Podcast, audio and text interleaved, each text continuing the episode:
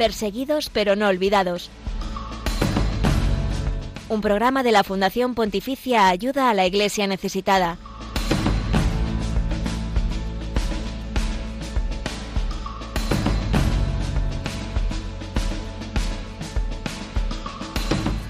Más de 80 millones de personas están en situación de refugiados en el mundo, huyendo de la violencia, de la guerra e incluso de la persecución religiosa. Han tenido que abandonar sus hogares para encontrar un lugar en paz fuera de sus países. Sus vidas siguen clamando hoy a nuestras conciencias para encontrar en nosotros acogida, escucha, integración y defensa de la paz y de los derechos humanos. La guerra en Ucrania nos ha acercado un poco más a esta realidad a Europa, pero queremos poner hoy el foco en este tema, ya que el próximo lunes 20 de junio se va a celebrar el Día del Refugiado. Por eso, en unos minutos tendremos con nosotros a Alberto Ares, sacerdote jesuita y director del Servicio Jesuita al Refugiado en Europa.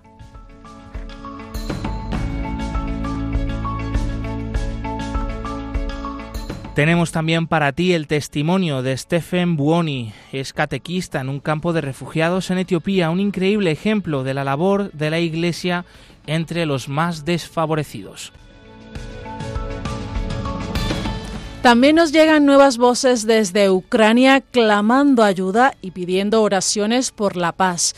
Vamos a compartir enseguida la historia de un hospital apoyado por la Iglesia y por la Fundación Ayuda a la Iglesia Necesitada que atiende a enfermos y heridos por la terrible guerra de ese país.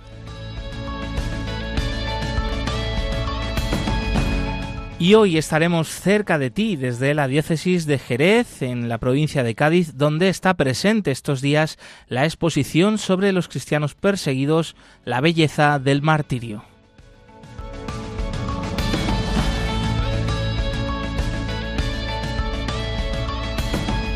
Te recordamos los demás canales para poderte poner en contacto con el equipo de este programa. Estamos en Twitter arroba ayuda neces, en Facebook e Instagram como ayuda a la iglesia necesitada y también en YouTube. Por supuesto, nos puedes contactar en el correo del programa perseguidos pero no olvidados arroba radiomaria.es. En los controles nos acompaña Javier Esquina, como cada semana. Bienvenido amigo. Gracias, un placer.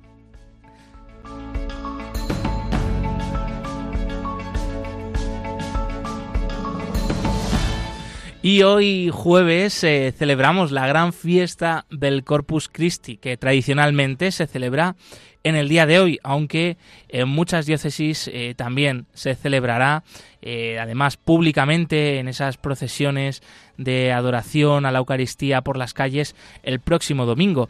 Y nuestro capellán, nuestro asistente eclesiástico de ayuda a la Iglesia necesitada, además nuevo asistente eclesiástico, el padre Fernando Bielza, ha querido compartir con nosotros una breve reflexión. Tres jueves hay en el año que relucen más que el sol Jueves Santo, Corpus Christi y el Día de la Ascensión. Con estas palabras, el refranero español recoge la importancia que la fiesta que hoy celebramos tiene en nuestra vida de fe.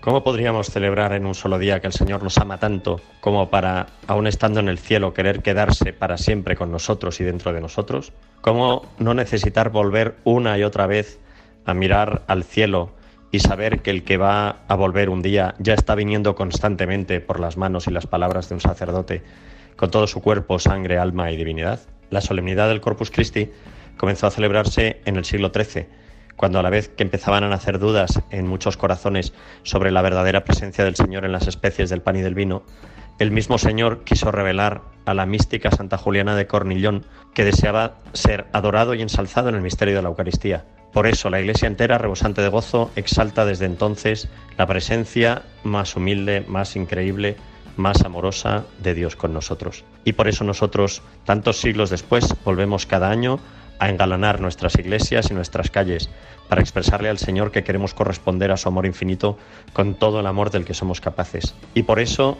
hoy es un día tan grande que reluce más que el sol porque hoy constatamos en medio de nuestras ciudades y pueblos que el amor de Dios verdaderamente habita en medio de nosotros y porque sabemos que al contemplar la humilde forma blanca estamos contemplando el mismísimo rostro de Dios, viendo aquí en la tierra al que contemplaremos, ojalá todos, un día eternamente en los cielos.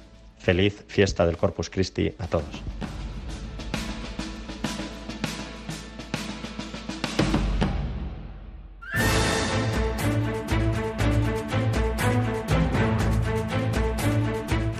La realidad de las personas que viven como refugiados fuera de sus hogares y de sus países sigue siendo muy desconocida y estigmatizada. Según datos de la Agencia de Naciones Unidas para los Refugiados ACNUR, más de 80 millones de personas en el mundo viven como refugiadas. Esto supone casi el doble de la población de España y si, por ejemplo, juntásemos a todos los refugiados formando una misma nación, sería el país número 20 del mundo de 196 por su población. Tenemos con nosotros a Alberto Ares, jesuita y director del Servicio Jesuita al Refugiado en Europa. Buenos días, bienvenido Alberto. Hola, buenos días, un gusto estar con vosotros. Unos datos que posiblemente sigan en aumento. El próximo 20 de junio, el lunes, será el Día del Refugiado, eh, día que normalmente ACNUR publica ese informe ¿no? de la situación global de este fenómeno en el mundo. Eh, pero, según vuestra experiencia en el Servicio Jesuita al Refugiado, eh, ¿cuáles son las tendencias de la situación global de los refugiados en el mundo hoy? Bueno, yo creo que eh, nos damos cuenta ¿no? de lo que está ocurriendo en este último tiempo y más desde nuestro contexto europeo. Y esto yo creo que nos ayuda a entender cuáles son las tendencias o la realidad un poco del refugio eh, en el mundo. Eh, las situaciones de conflicto, las causas naturales, climatológicas, eh, la violencia a veces generalizada, eh, la, la, ¿no? la, la en lo que ocurre en algunos de los países, ¿no? de muchas de nuestras regiones, donde se intenta externalizar fronteras, lo que hace que es que las personas tengan que dejar su tierra, ¿no? Mm. buscando refugio en otros lugares.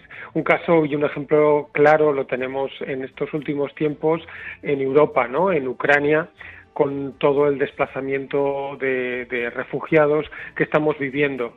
Eh, todos sabemos además que en tan pocos meses se está produciendo un movimiento de personas refugiadas nada comparable casi desde la Segunda Guerra Mundial. Y Alberto, ¿esta guerra en Ucrania ahora ha cambiado nuestra conciencia sobre el fenómeno de los refugiados? Bueno, yo creo que sí, o me gustaría creer que sí. O sea, la pronta respuesta de la, de la Unión Europea ¿no? con, con la directiva de, temporal de, acogida eh, de los refugiados ucranianos dentro del territorio de la Unión ha hecho que ha, dado un paso adelante muy fuerte en la acogida de refugiados en Europa algo que hasta ahora no se había visto de, en, esta magnitud, ni incluso mm, cuando ocurrió la guerra en, Siria, ¿no? En torno al en el año 2015.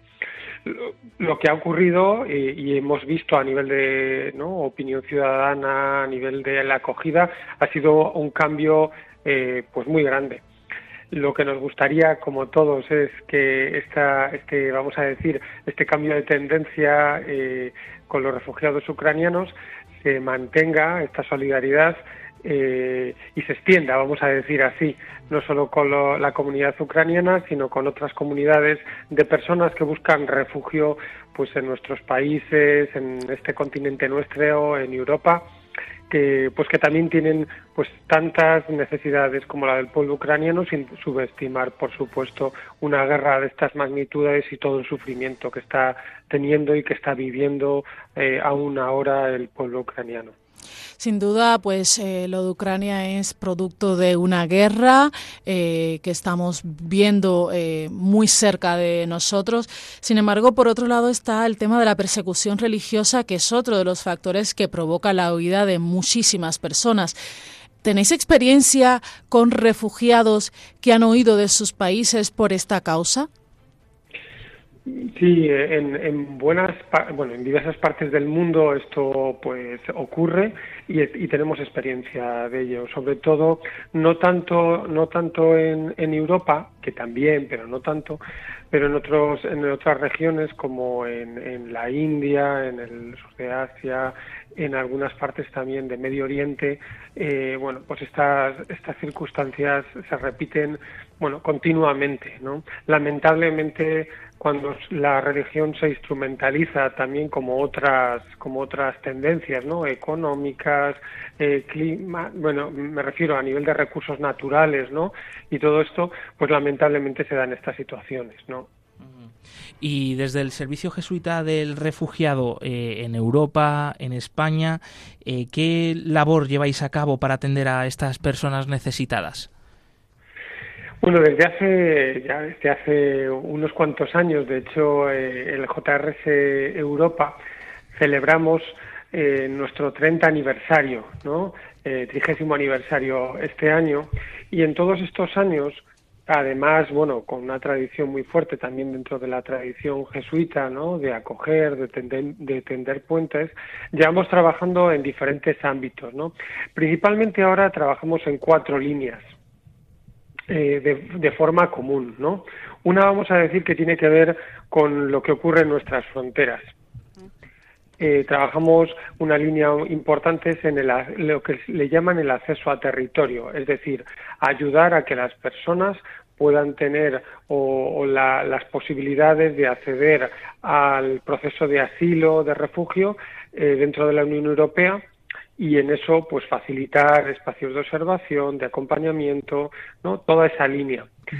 Hay otra parte de la frontera y en esta en este mundo de la frontera pues os imaginaréis que el trabajo que ahora mismo estamos eh, eh, haciendo en Ucrania y en la respuesta a Ucrania si queréis luego os cuento un poquito más pero tiene que ver mucho también con esta labor de fronteras por otra parte hay otras fronteras que son las fronteras que nosotros decimos como interiores que tiene que ver mucho con los centros de detención, lo que ocurre, ¿no? Con, con muchas personas que administrativamente pues no están regularizadas en nuestros países y que muchas veces sufren ¿no? en centros. Nosotros hacemos este acompañamiento, de hecho, como sabréis, eh, la semana pasada presentamos el, el informe en España mm, de los CIE, ¿no? de los Centros de Internamiento de Extranjeros, en el Senado, eh, y bueno, y esa es una línea que, que, llevamos trabajando desde hace tiempo. Otra, otro pilar importante son todos los temas de inclusión social, eh, integración a diferentes niveles, ¿no? Bueno, programas eh, de capacitación laboral, de ayuda o, de acceso a lo mejor al, a, los jóvenes, a los niños también, de, de apoyo, eh, todo lo que os podéis imaginar que tiene que ver con apoyo psicológico, de vivienda, de alojamiento, eh, todos estos elementos que ayudan a, la integración, lo que nosotros en algunos espacios también llamamos a nivel más comunitario las comunidades de hospitalidad. Y otro cuarto elemento que en estos últimos tiempos también pues intentamos reforzar tiene que ver con todo la sensibilización en una sociedad, sobre todo como la occidental, donde el aumento de los prejuicios, la instrumentalización también de la migración en diferentes ámbitos está creciendo, también como instrumentalización política, pues nos parece muy importante tener espacios, campañas, eh, donde poder trabajar estos elementos. Eh, apoyándonos muchas veces también en proyectos comunes que trabajan en las escuelas, con los jóvenes, pero a otros niveles, ¿no? De la opinión pública, de la sociedad y en elementos de, de, incidencia política. De hecho, por ejemplo, en el JRS Europa, en este mes, eh, tenemos como eh, el espacio casi final de un proyecto con el que llevamos trabajando tres años que se llama Change, ¿no? Cambio, de un trabajo en las escuelas en diferentes países europeos, eh, pues también un hito, ¿no? Donde poder celebrar con refugiados, con estudiantes, con profesores, pues estos pasos adelante, ¿no? en, en este en este campo. Eh, sin duda es un trabajo abarcador, es un trabajo integral el que vosotros realizáis eh, por el bien de, todos esos refugiados.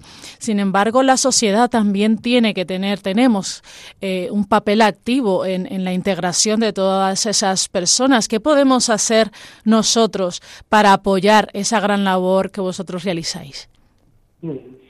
Bueno, lo primero de todo, eh, yo creo que es concienciarse a uno mismo, ¿no? Estar bien informado, no escuchar solo lo que a veces no aparece en, cuando estamos parados en la boca del metro, del autobús o en la peluquería o en el supermercado, sino informarnos un poco más a fondo. Ahí, gracias a Dios, ahora muchos informes, espacios donde podemos informarnos. Eso una, una primera cosa. Otra segunda, y sobre todo dentro de nuestros espacios cristianos, ¿no?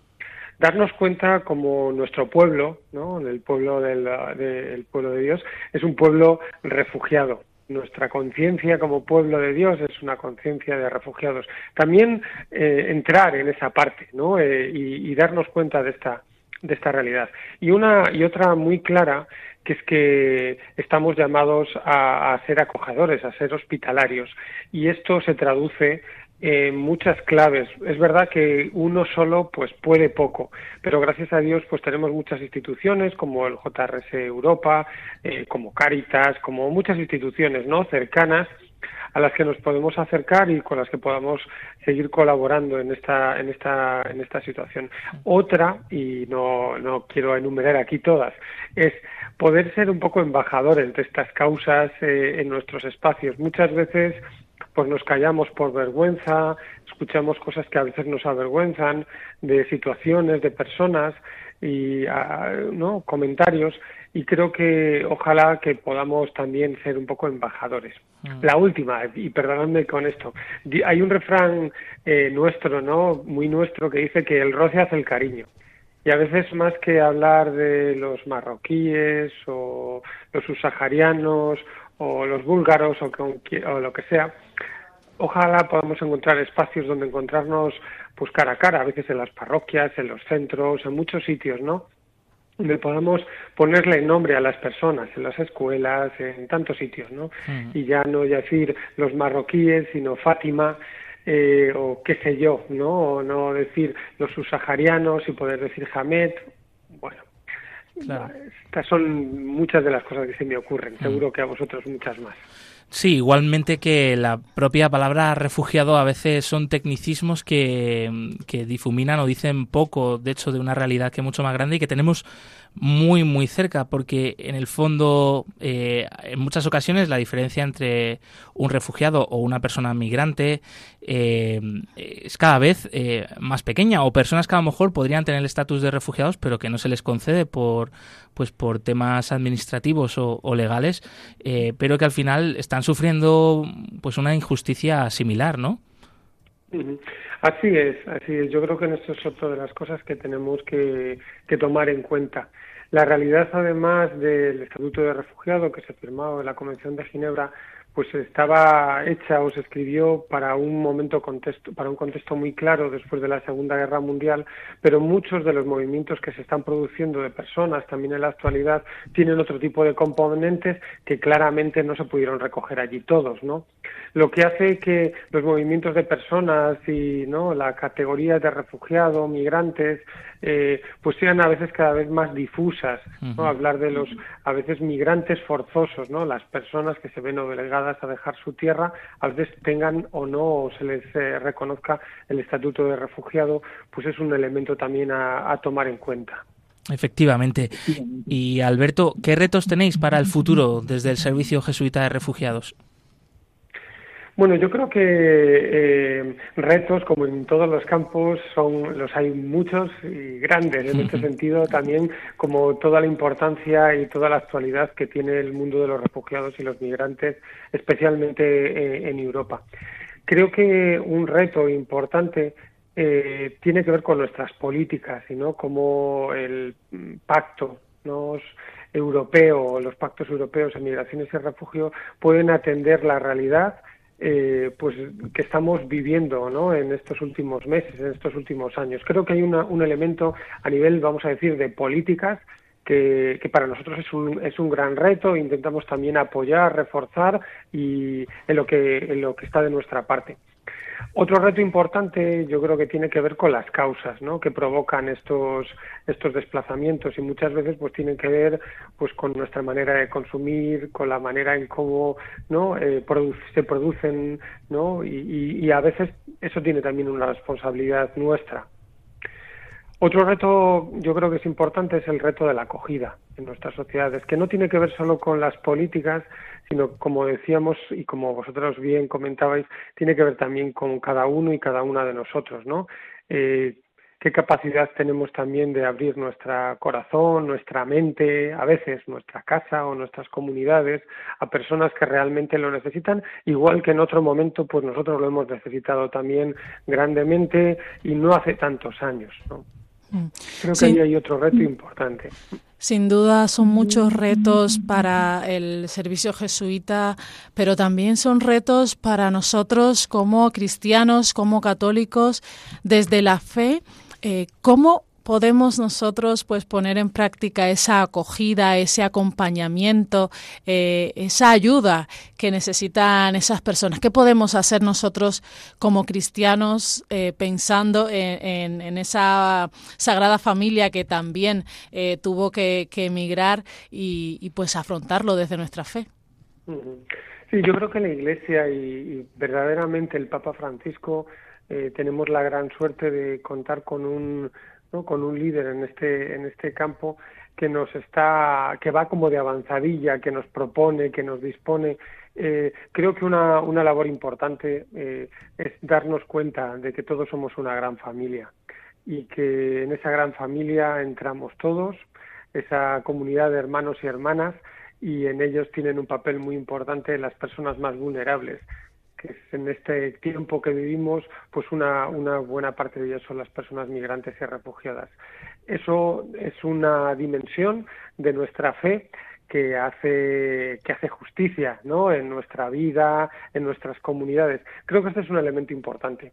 Dentro de esa realidad, como personas ¿no? de, de, nuestra fe, estamos llamados también a generar comunidades de, hospitalidad, eh, comunidades en nuestras parroquias, en nuestros barrios, donde dé gusto estar, vivir y donde las personas también que más lo necesitan puedan encontrar un espacio abierto. Como a veces nos contaba el Papa Francisco que nuestra iglesia es una iglesia de puertas abiertas, ¿no?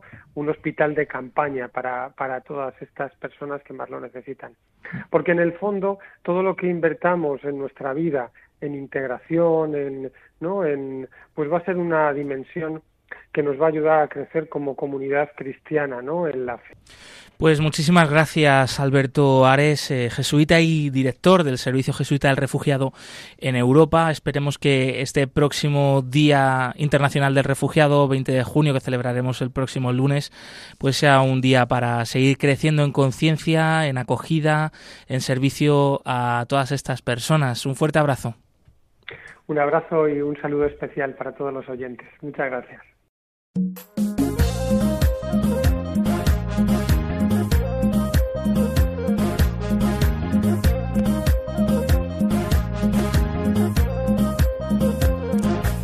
Hewi es un campo de refugiados en Etiopía que acoge a miles de personas de Sudán del Sur, Gambela y del mismo Etiopía. Muchos de ellos han llegado hasta allí huyendo de la persecución religiosa, de masacres como la que ocurrió en Nigeria el domingo de Pentecostés. Hoy nos adentramos en una de sus historias, la de Stephen Bowney, quien además es catequista aquí en este campo de refugiados etíope.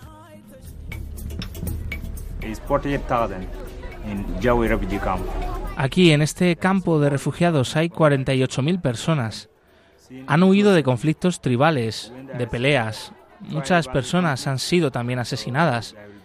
Y por eso nosotros hemos venido hasta aquí.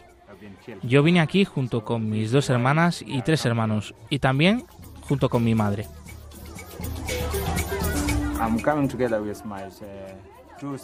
He pasado cuatro años en este campo en total. Nosotros llegamos hasta aquí caminando durante tres días hasta que llegamos a la frontera con Etiopía. Pasamos entonces una semana en esta frontera. Solo comimos algunas galletas.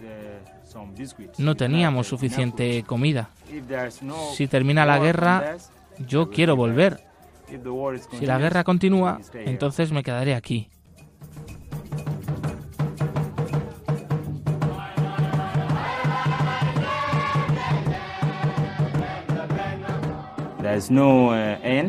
No vemos un final a menos que oremos a Dios. A pesar de todas las cosas que pasan, nosotros alabamos a Dios. Necesitamos tener un sacerdote aquí y necesitamos también edificar una iglesia. Necesitamos de la oración en cualquier momento.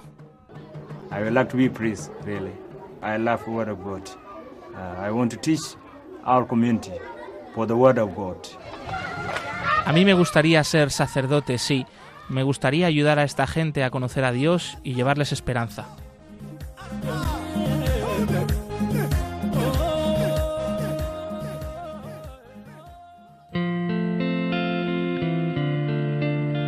Hoy hay más cristianos perseguidos que en los primeros siglos de la Iglesia. Nadie habla de ellos. Nosotros sí. Perseguidos pero no olvidados. Un programa de ayuda a la Iglesia necesitada en Radio María. Si cada tiempo es de un color, hoy el color es la ilusión de ver destellos de luz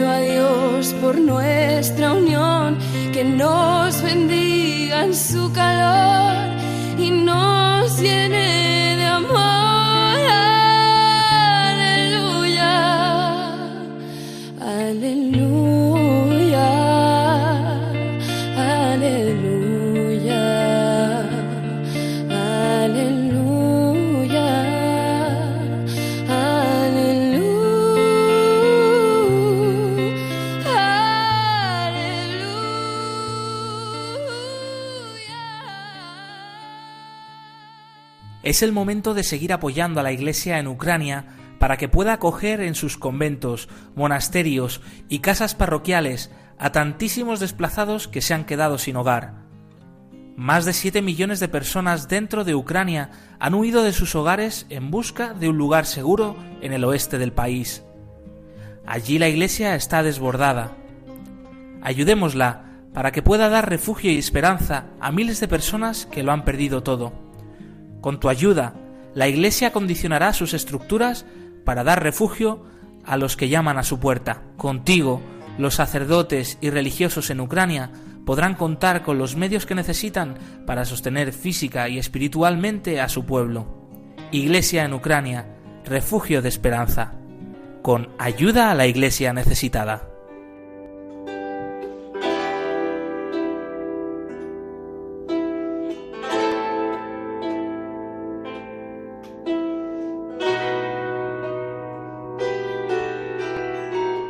Además de las heridas físicas que deja la guerra en Ucrania, hay heridas psicológicas que también necesitan sanarse.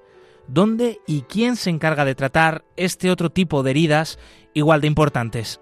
La Iglesia en Ucrania, por supuesto, y lo hace en lugares como un hospital en Melinsky, donde serán tratados estos traumas y discapacidades que requerirán psiquiatras y fisioterapeutas. Así nos lo cuenta uno de los responsables del proyecto, el padre Alexander Kalajim.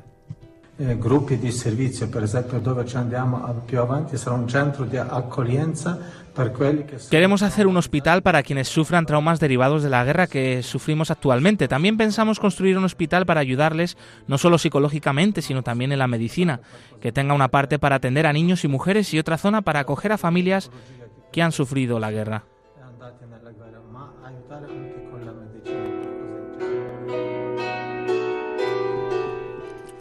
Sin duda, la guerra supone para proyectos como este un gran desafío. Sin embargo, no ha sido un motivo para postergarlo como nos explica el padre Alexander. Sin importarnos la guerra, continuamos con los trabajos de construcción porque tenemos, queremos abrir este proyecto de ayuda a los soldados justo en septiembre. También poco a poco iremos cambiando el seminario por el centro de acogida que ayudará a soldados y a otras personas traumatizadas por la guerra. Ayuda a la Iglesia necesitada continúa y continuará apoyando a los sacerdotes y religiosas en Ucrania.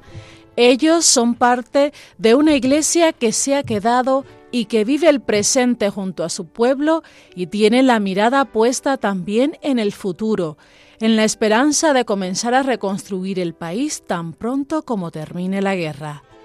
En nombre de todos los sacerdotes, obispos y todos los que serán cogidos en esta casa, os agradezco vuestra ayuda, vuestra oración, vuestra cercanía, lo que estáis haciendo todos estos días. Es un signo de solidaridad y fraternidad.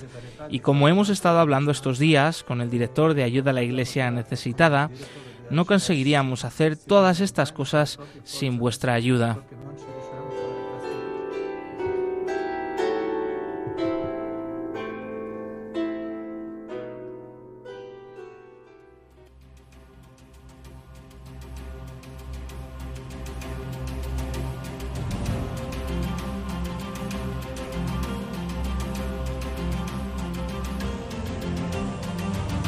Testigos del siglo XXI.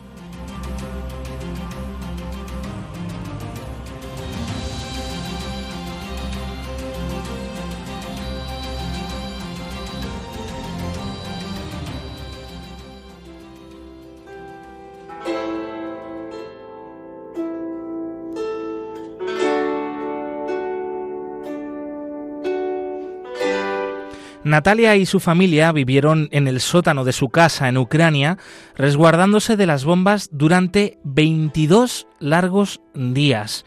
Hoy están a salvo y pueden contar cómo ha sido la travesía hasta llegar al sitio donde hoy respiran aliviados y dan gracias a Dios.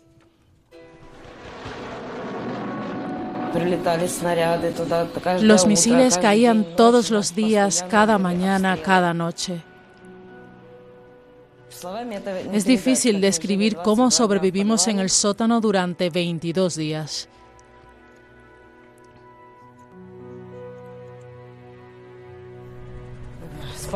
Dormíamos en el suelo, comíamos lo que pudiéramos encontrar en la tienda.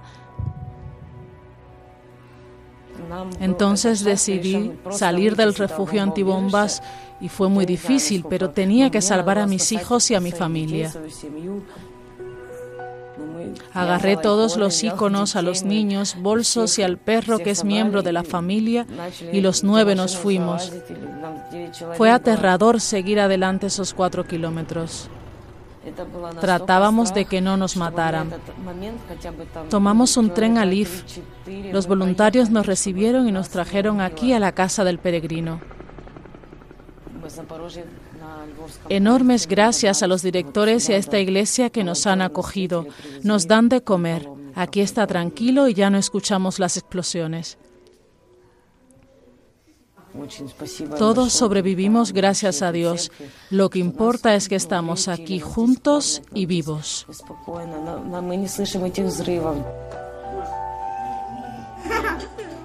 Вся наша семья уцелела, слава Богу. Самое главное, это вот мы все живы.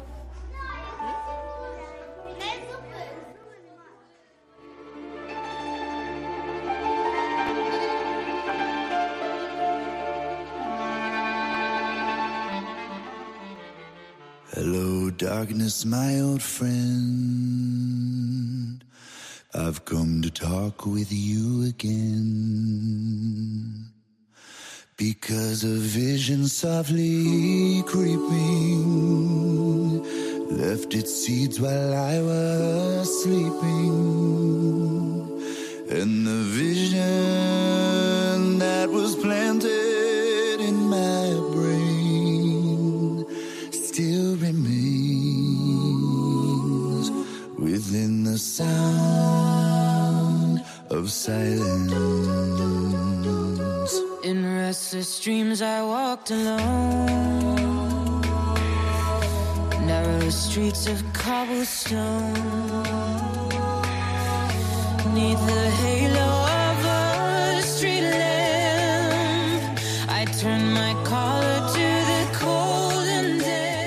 El cristianismo es la religión más perseguida en el mundo. Conoce de cerca esta realidad en Perseguidos pero no olvidados, un programa de ayuda a la iglesia necesitada en Radio María.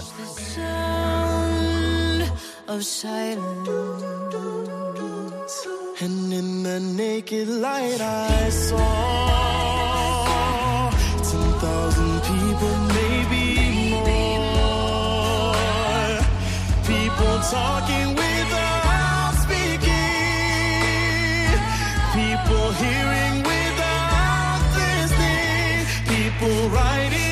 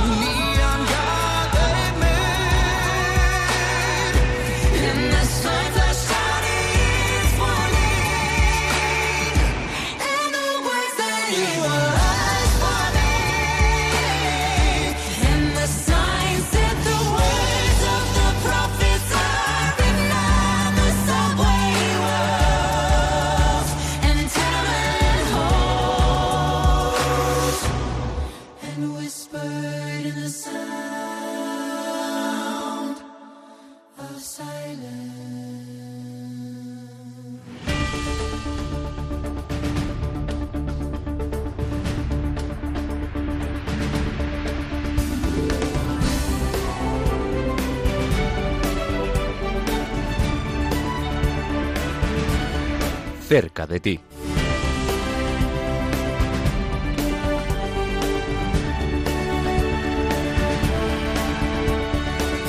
Y en estas próximas semanas, Ayuda a la Iglesia Necesitada vuelve a estar presente en la diócesis de Jerez, en la provincia de Cádiz.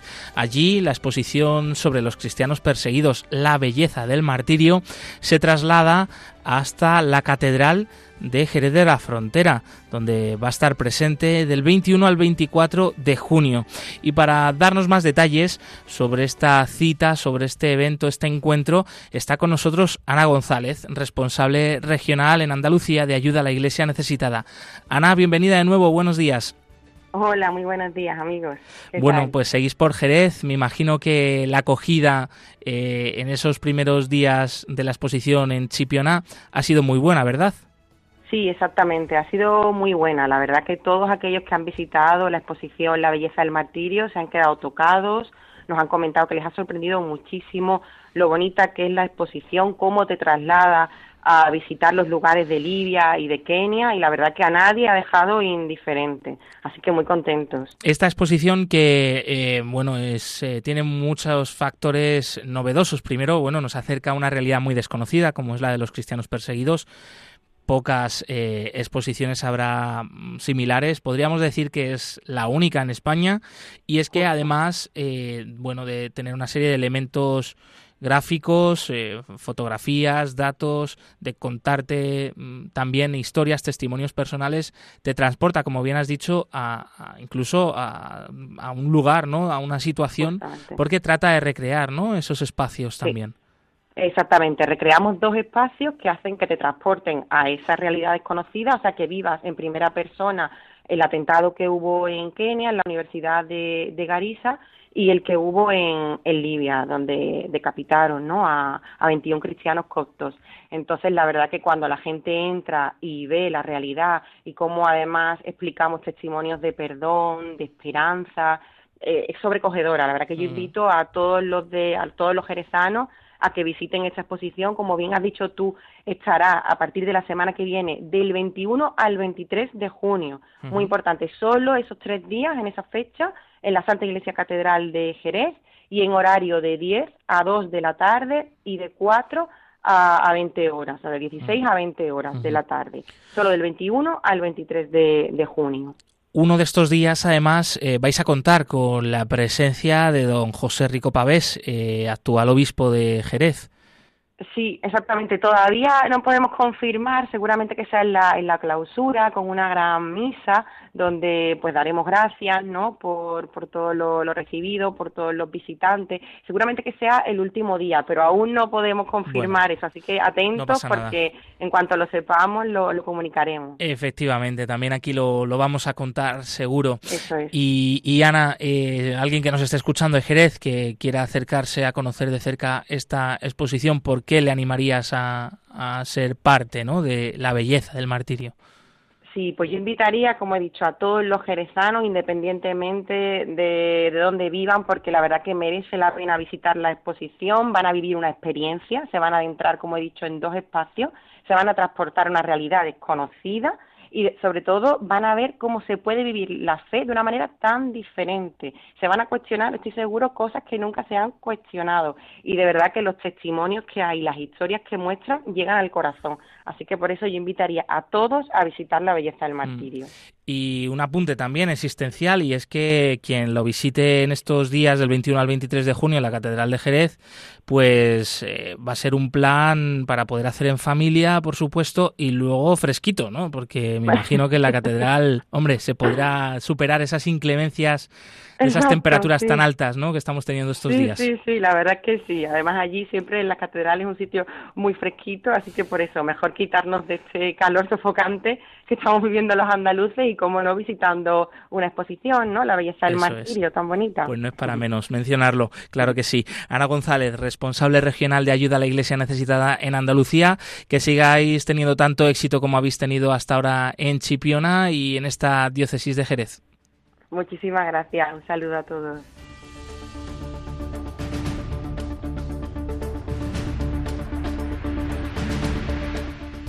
Y tenemos eh, más eventos por delante, Glais. Sí, hoy 16 eh, tendrá lugar la conferencia sobre la libertad religiosa en Barcelona. Será en Santa María, de, en la parroquia Santa María de Montealegre, que está en la calle Valdoncela 13 y será a las 7 y 30 de la tarde. También hoy en Zaragoza habrá una vigilia de oración por los cristianos perseguidos y va a tener lugar en la Basílica de Santa Engracia, en la calle Tomás Castellano número 1 a las 7 de la tarde. Y el día 18 tendrá lugar una vigilia de oración por Ucrania en Almería y tendrá lugar en la parroquia de la Anunciación, en la Plaza de la Constitución, en Berja, a las 8 de la tarde. Recordamos que todos estos datos los podéis consultar en la web ayudalaiglesianecesitada.com. A los que no nos haya dado tiempo a coger eh, lápiz y papel para apuntarlo, lo tenéis ahí disponible también a través de nuestras redes sociales en Twitter, arroba ayudaiglesneces, en Facebook e Instagram, como Ayuda a la Iglesia Necesitada.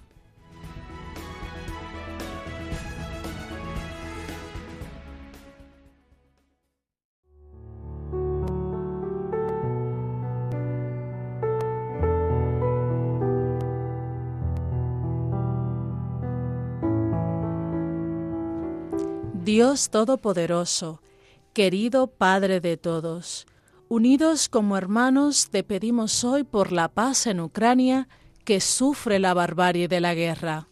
Da luz a los que tienen el poder de frenar tanta violencia por encima de sus intereses partidistas. Ten piedad de los más indefensos, de tantas vidas humanas inocentes. Que los más vulnerables sientan tu abrazo a través de los sacerdotes, religiosas y laicos que forman la Iglesia en Ucrania. A estos, dales la fuerza y la gracia para ser consuelo y esperanza en estos momentos de tanta sinrazón y sufrimiento.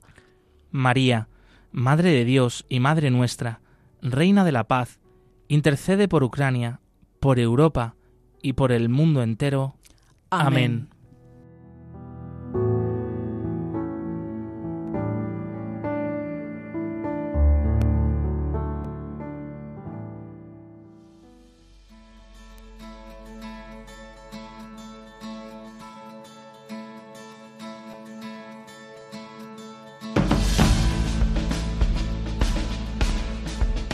Y llegamos al final del Perseguidos pero no olvidados de hoy, el programa de Radio María, que es puente de información, oración y caridad con la Iglesia pobre y perseguida en el mundo y en el contexto del Día Mundial del Refugiado que se celebrará el próximo lunes 20 de junio. Hemos hablado con Alberto Ares, jesuita y director del Servicio Jesuita al Refugiado, un gran ejemplo de la labor de la Iglesia con estas personas que han tenido que huir de sus hogares y de sus países por diversas razones, especialmente la violencia, la guerra, las catástrofes naturales. Ellos claman ayuda y claman como ese, eh, como el samaritano, ¿no? Para mm, que nosotros nos abramos a la caridad y a la esperanza con ellos.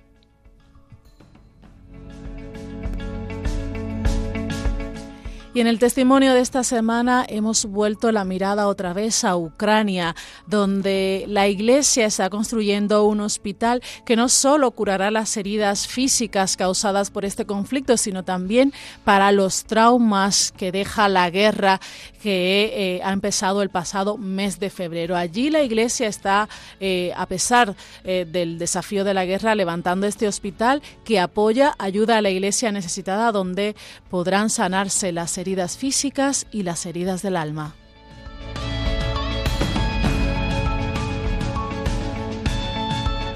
Y hemos estado cerca de ti desde la diócesis de Jerez, eh, donde va a tener lugar en los próximos días la exposición de los cristianos perseguidos, La belleza del martirio. Nosotros nos volvemos a escuchar el próximo jueves 23 de junio. Eh, te recordamos que puedes volver a escuchar este programa completo en el podcast en la web de Radio María o de Ayuda a la Iglesia Necesitada. Sigue aquí la programación con el rezo del Ángelus. Laisis Carbonel, muchas gracias. Siempre es un placer. En los controles nos ha acompañado Javier Esquina. Movidos por el amor de Cristo al servicio de la Iglesia que sufre, un fuerte abrazo y hasta pronto.